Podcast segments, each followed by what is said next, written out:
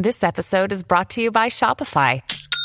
Forget the frustration of picking commerce platforms when you switch your business to Shopify, the global commerce platform that supercharges your selling wherever you sell. With Shopify, you'll harness the same intuitive features, trusted apps, and powerful analytics used by the world's leading brands. Sign up today for your $1 per month trial period at shopify.com slash tech, all lowercase. That's shopify.com slash tech.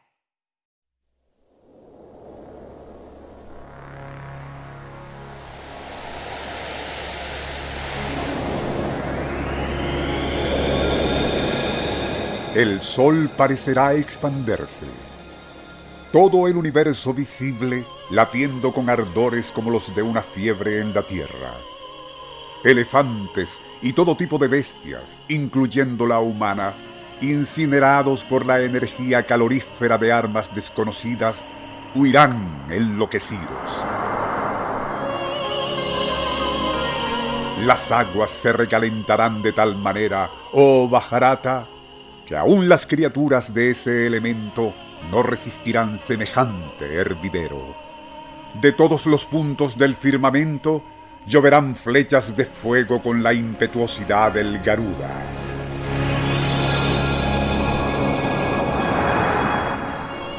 Corceles y carrozas, oh majestad, serán consumidos igual que arden los árboles cuando un bosque se incendia.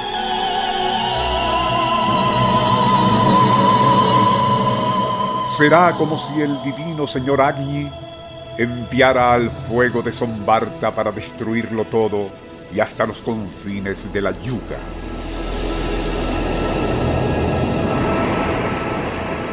Lo anterior, resumido del milenario texto mitológico hindú Dronaparva, describe cómo sucumbirá la civilización por un fuego artificial hacia el ocaso de una de las edades del mundo, según las profecías del Brahma Baba Lensh Raj.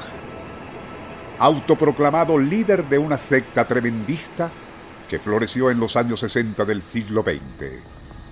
Pero, ¿y quién era ese Brahma Baba Lensh Raj? Nuestro insólito universo.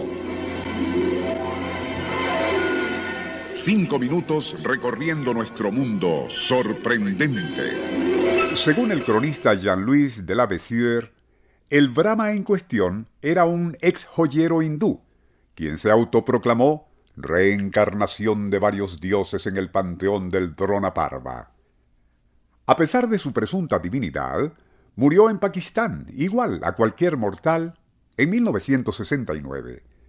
Dejó tras sí una abigarrada secta que, y según parece, logró muchos adeptos en 43 países, incluyendo algunos de Europa. La razón por la que nos estamos refiriendo ahora a lo que considerábamos uno de los muchos grupos y movimientos esotérico tremendistas que florecieron y se marchitaron en la década de los años 60, siglo XX, es porque hace poco nos llegó un documento que, y sin referirse específicamente a la secta descrita, estaba firmado por Susan Bakshi, una fémina iracunda, quien por aquellos días del siglo pasado era algo así como portavoz del movimiento tremendista a que hemos hecho referencia. Lo curioso del asunto reside en que aquella portavoz del fin de los tiempos Contaba en 1970 unos 50 años, por lo que en la actualidad ya ronda los 88.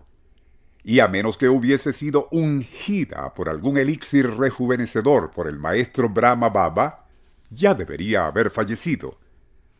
Aún así, la comunicación reitera algunos de los mandamientos que regían a los adeptos de ese movimiento en los años 60, como por ejemplo liberarse de pasiones bajas como gula, cólera, envidia y por sobre todo sexo, principal degradante del espíritu y humanismo.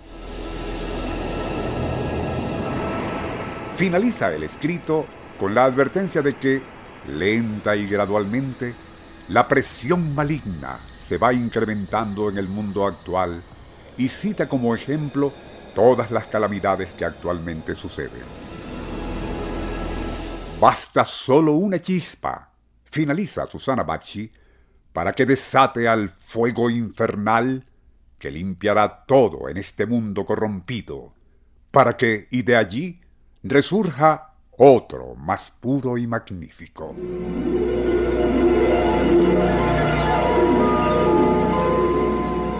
Nuestro insólito universo. Email insólitouniverso.hotmail.com Autor y productor Rafael Silva.